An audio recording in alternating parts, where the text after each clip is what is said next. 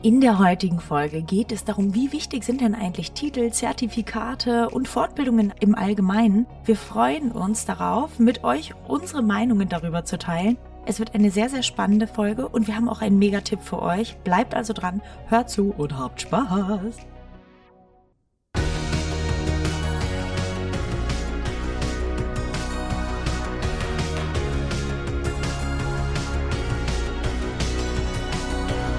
Partner dieses Podcasts ist die Bludenta GmbH mit dem Flash Zahnaufhellungssystem. Ralf aus Köln fragt, Zertifikate, Siegel, was braucht man alles, um erfolgreich zu sein, sowohl in der Karriere als auch in der Praxis? Das heißt, brauche ich zu einem späteren Zeitpunkt irgendwelche besonderen Abschlüsse, irgendwelchen besonderen äh, von der Matura bis zum Master oder was auch immer, was sollte ich machen, was sollte ich nicht machen, was macht mich langfristig erfolgreich und vielleicht auch die Betrachtungsweise als Angestellter. Vielen Dank euch beiden. Liebe Anne, was sagst du dazu? Zertifikate, Siegel, was hast du dir alles eingesammelt, um so erfolgreich zu sein, wie du heute bist? Also ich war, das muss ich auch ehrlich zugeben, schon so ein Zertifikatjäger und war da auch total heiß drauf und auch Titel fand ich total geil. Ich wollte nach dem Studio direkt irgendwie zig Curriculas machen und Master. Und da ging es mir offen und ehrlich nicht mal nur ums Wissen, mir ging es einfach um den Titel. Ich war einfach titelgeil. Und ähm, habe dann angefangen, zum Beispiel den KFO-Master zu machen. Und ich fand den einfach scheiße. Also der hat mir einfach überhaupt keinen Spaß gemacht. Ich fand, wie das ganze Ding aufgezogen ist, echt schwierig. Und sage ich auch offen, ich wurde dann auch rausgeschmissen weil ich äh, so rebelliert habe in der Vorlesung ähm, vom Professor Müßig. Liebe Grüße. ähm, wo, wo hast du den denn gemacht, diesen KFO-Master? Donau-Krems ist das doch, der, Ach nee, der das ist hier, ähm, wie heißt die Uni denn nochmal? Ja, Danube, Danube. University. Genau. Ah. Ja, genau. Nach der zweiten Vorlesung hat er mir dann eine ganz nette E-Mail geschrieben, ob es nicht vielleicht besser wäre, wenn ich Aber was hast mache. du denn, was hast du denn da gemacht? Warst du so ein Störenfried, der immer in der Ecke stehen musste und ja, so? Ich war so ein richtig warst du so ekliger immer hier gemeldet äh, äh, ja, äh, und dann die. immer. Äh. die war ich auch. Also ich war so richtig hoch motiviert und ich dachte so, yay, geil, ich will das jetzt durchziehen. Und dann hat er sich halt da vorne hingestellt und hat halt, also wirklich, der hat es gut gemacht. Ich will den jetzt gar nicht schlecht reden, um Gottes Willen. Aber er hat dann halt auch verlangt von Leuten, die keinen Kieferorthopäden in der Praxis haben, Operationsfälle zu machen. Also jemand wie ich, der hatte niemanden in der Praxis, der KFO kann, hätte dann also Kombifälle machen müssen, KFO mit MKG zusammen. Und das ist halt oft so eine Situation entstanden, gesagt, ja, aber Entschuldigung, ich kann das nicht und das werde ich auch nach anderthalb Jahren in diesem Masterkurs doch noch gar nicht richtig können. Und ähm, die Antworten, die von ihm dann kamen, die haben mich dann dazu geführt, ihm darauf wieder eine Antwort zu geben. Und meine war dann irgendwann einfach nicht mehr angemessen. Ich war auch so ein ekliger Klugscheißer immer in den Fortbildungen. Und es hat ihm, glaube ich, irgendwann einfach nicht mehr gepasst, kann ich auch total nachvollziehen. An dieser Stelle vielleicht auch ein bisschen sorry. Und dann hat er mir halt irgendwann geschrieben und hat gesagt, er, er glaubt, das ist besser, wenn ich mir einen anderen Weg der kieferorthopädischen Fortbildung suche. Er würde mir zur Facharztausbildung raten. Da habe ich wirklich fundiertes Wissen, was ja eigentlich auch eine gute Ansage war. Wie gesagt, der Master, ich glaube, der wird immer so ein bisschen verkauft. Du hast dann voll die geile Ahnung von Kieferorthopädie. Aber der, und das muss man mal klar sein, der kommt halt überhaupt nicht an den Fachzahnarzt dran. Das ist einfach so. To make a long story short, so bin ich dann wirklich zu zig Fortbildungen getingelt und ich hatte ein Riesenglück. Ich hätte mir die ja gar nicht leisten können als Assistenzzahnärztin. Aber mein Ex-Mann hat selber viel mhm. referiert und hat mich dann immer mitgenommen. Und dadurch konnte ich mit drin sitzen. Und dann habe oh, ich halt, cool, ja. mhm. das war mega. Dann konnte ich halt, musste dir überlegen, relativ frühzeitig schon Slavicek Curriculum machen. Das ist mhm. halt ein Zehner dann das Kontinuum. Die ganze Wiener Ausbildung sind fast 100.000 Euro. Mhm. Die habe ich bekommen, da war ich Mitte 20. Mhm. Giovanni Zucchelli habe ich gesehen, ähm, Hürzeler Zur, diese ganzen Fortbildungen, die andere sich ja erst irgendwie gönnen können, wenn sie ein bisschen älter sind und schon irgendwie eine eigene Praxis oder wie auch immer. Das habe ich schon echt früh bekommen.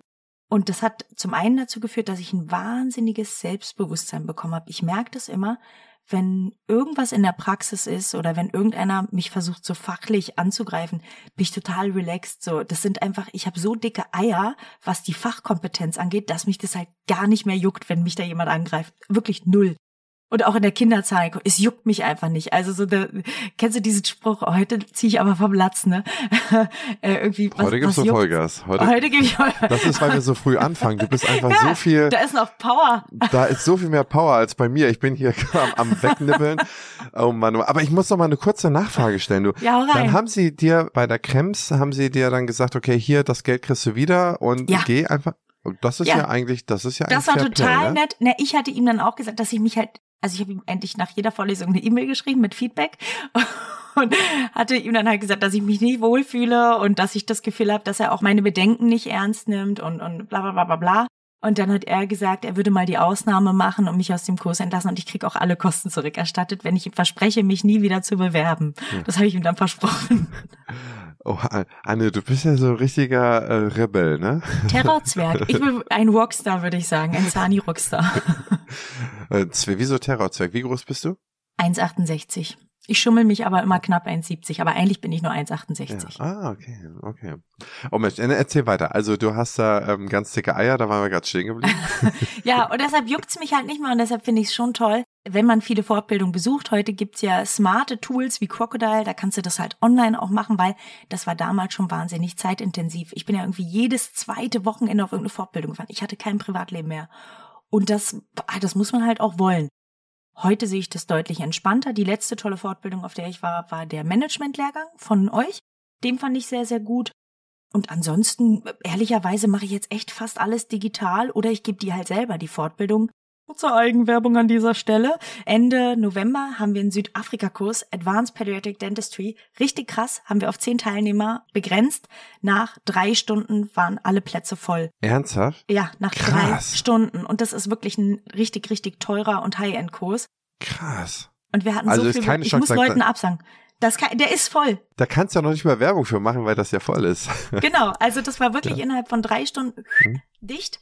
Und ähm, dann haben wir gesagt, wir nehmen die Bewerber nach Fachkompetenz wird aus, also je nachdem, wir kennen ja nicht jeden, aber jeder mhm. muss einen Bewerbungstext schreiben, um daran teilzunehmen. Das mhm. war, äh, finde ich sehr cool, bin ich sehr stolz drauf, freue ich mich auch drauf. Ja, aber Fazit vielleicht zum Thema Titel. Leute, macht das, worauf ihr Bock habt. Ich finde es schon wichtig, sich vorzubilden, aber es gibt, wie gesagt, heute auch smarte digitale Tools, was einfach zeitsparend ist. Wie siehst du das? Jetzt kommt die Werbung. Bevor wir weitermachen, möchte ich euch Kurs Crocodile vorstellen, eine E-Learning-Plattform für Behandler und das ganze Praxisteam. Crocodile bietet über 200 Kurse, die euch dabei helfen, euer Wissen zu erweitern und eure Praxis voranzubringen. Mit dem Gutscheincode PF23 könnt ihr einen vollen Testmonat kostenlos nutzen. Und was noch besser ist, das Team-Abo ermöglicht es euch, bis zu 20 Mitarbeiter in eurer Praxis am Lernen teilhaben zu lassen. Nutzt die Gelegenheit und testet das Angebot auf crocodile-health.com.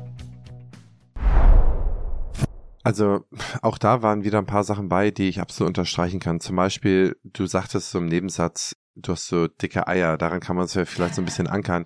Dein Selbstbewusstsein ist ja nicht irgendwie so vom Himmel gefallen, dass du, wenn du in völliger in Unkenntnis vor einer Situation stehst, dann haben wirklich nur die Gaukler und die Schummler noch großes Selbstbewusstsein. Aber wenn man schon die Fachkenntnis sich über die Jahre ja, ich sag mal so gezogen hat und man weiß, man hat das schon gesehen oder man hat das schon mal gehört und hat von den besten Experten das schon mal gelernt, dann hat man automatisch Selbstbewusstsein. Das heißt, ich glaube, wenn man mal von unten anfängt und sagt, der Charakter einer Person ist eher so ein bisschen scheu, eher so ein bisschen nicht selbstbewusst, dann kann man sich ganz, ganz viel Selbstbewusstsein durch äh, Fachkenntnis holen. Und das machen auch extrem viele.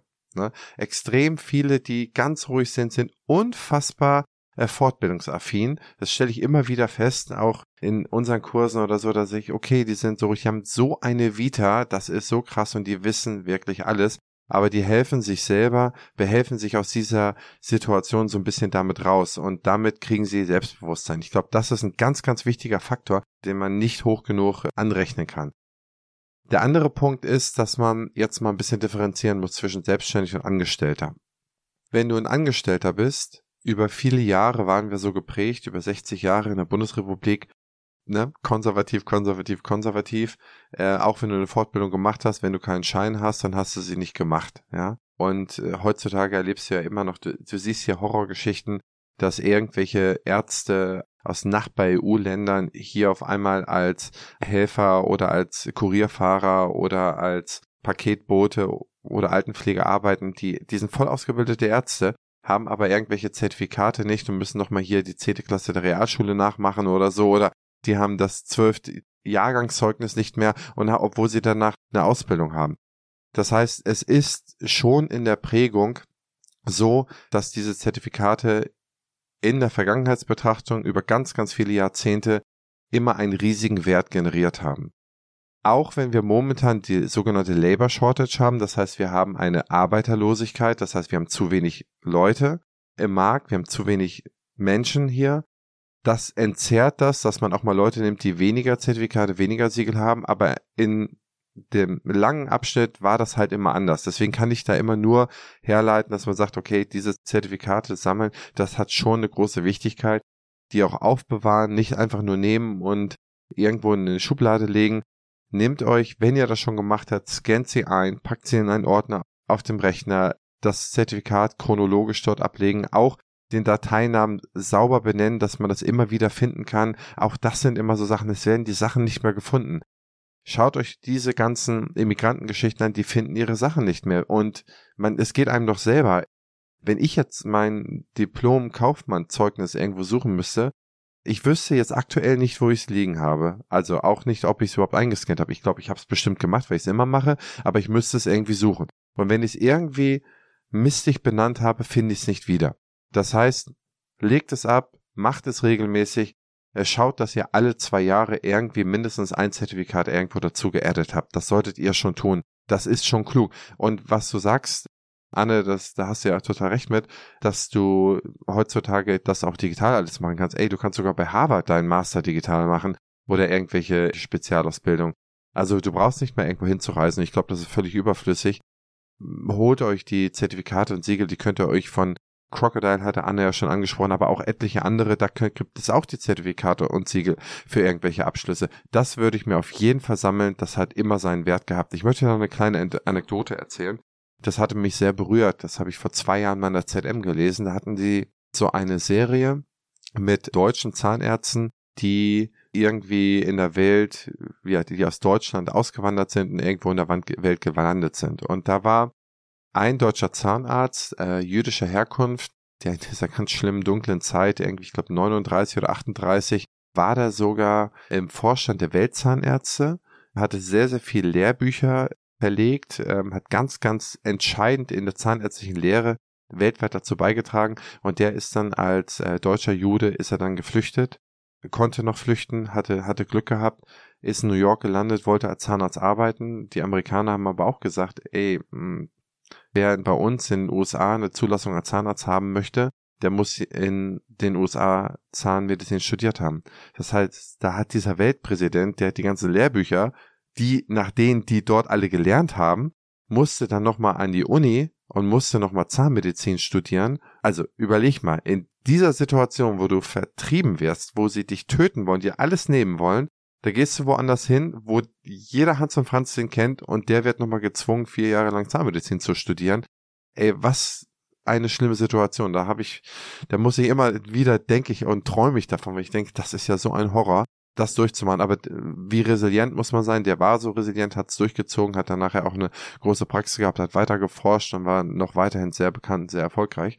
Aber das nur mal als kleiner Punkt. Ich halte es für ganz wichtig, dass man das als Angestellter sammelt. Als Selbstständiger sollte man das seinen eigenen Anspruch zufolge immer weiter betreiben. Da sind die Siegel nicht so wichtig, aber es schadet ja nicht, sich die abzulegen. Was ich immer wieder bemerkenswert finde, wir haben ganz viele Abgabepraxen.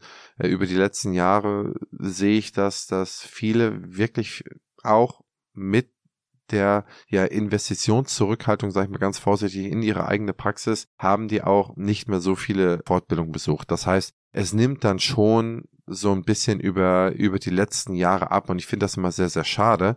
Ja, kann ich aber erklären, weil du ja dann automatisch auch in der Praxis fehlst. Also das ist bei mir auch so gewesen, dass ich, als ich Frieda noch nicht hatte, gar nicht auf Fortbildung großartig gehen konnte, weil die Praxis in dem Moment zu war und mein ja, Team dann rumgesessen hat.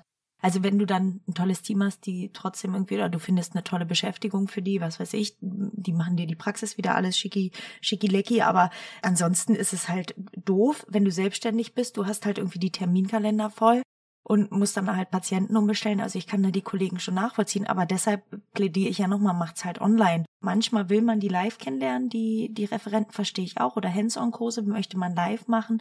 Das ist auch immer toll, wenn du irgendwo hinfliegst, ne, IAED ist immer total schön, die ist immer in irgendwelchen geilen Hotels und ach, die sehen alle immer toll aus, die ganzen Kosmetik-Dentists.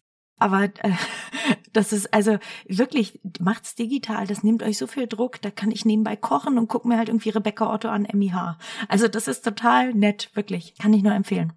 Ja, du bist aber auch in der Situation, dass du deine Praxis gegründet hast und den Aufbau betreibst. Ich merke mhm. immer so, man geht rein und so ab 50, 51, 52 nimmt das deutlich ab. Also im Durchschnitt. Nicht, also bei dem bei ganz, ganz vielen machen die sogar noch mehr, weil sie froh sind, aus ihrer Praxis rauszukommen. Aber ganz, ganz viele machen gar nichts mehr. Und dann sieht man dann so medizinische Stände, auch wenn man sich mit denen unterhält, die sind gar nicht mehr auf dem aktuellen Stand. Und man sollte das für sich mindestens für sich selber machen, auch wenn genug Patienten da sind, denn der Geist ist ein Muskel, bis 40 ist unser Kopf ausgelegt, danach müsst ihr den so hart trainieren, dass der noch gut bleibt wie gesagt, die Biologie ist sehr diskriminierend, muss man sagen. Mhm. Extrem diskriminierend, ja. Und gegen diese Diskriminierung kann man nur ein bisschen anarbeiten, indem man unfassbar hart sein Hirn trainiert. Und deswegen kann ich da nur empfehlen, äh, selbstständig und angestellt ist ganz egal. Ihr müsst euch lifelong learning, ihr müsst so hart dafür was machen, dass ihr wirklich jung und agil bleibt. Wenn ihr zum Beispiel etwas lernen wollt, könnt ihr ab dem 31.08. auch mein Buch holen. Da könnt ihr auch ganz viel lernen. Das stimmt. Das, stimmt. Nee, das passt ja. Das müsste jetzt ungefähr, ja, passt. Ja, Sehr ja. Gut. Aber ich freue mich auch schon, Anne, oh, wenn ich, ich das Buch erstmal in den Händen habe. Ich bin sehr aufgeregt. Ich spreche gerade das Hörbuch ein und dann, man ist da leider immer so ein bisschen selbstkritisch und denkt sich, ah, hätte ich es vielleicht nochmal umschreiben sollen, hätte ich nochmal, ah, scheiß drauf, komm. Jetzt ist raus, jetzt ist rum. Jetzt ich freue mich, ich freue mich jetzt auf Jetzt kannst du wieder Feedback. durchschlafen. Anne. Ja. Schön was. In dem Sinne, liebe Leute, ich hoffe, sie hat euch gefallen. Bitte schreibt uns weiter Fragen. Es macht wahnsinnig viel Spaß, eure sehr schön ausformulierten Fragen zu haben. Bitte gerne an henrizi at optim-hc.de oder per Instagram an Anne und hinterlasst doch einen kleinen Spruch mit war vielleicht cool oder so bei Spotify oder iTunes. Das hilft auch sehr beim Algorithmus. Anne, bis zum nächsten Mal. Hau rein. Ciao, ciao. Tschüss.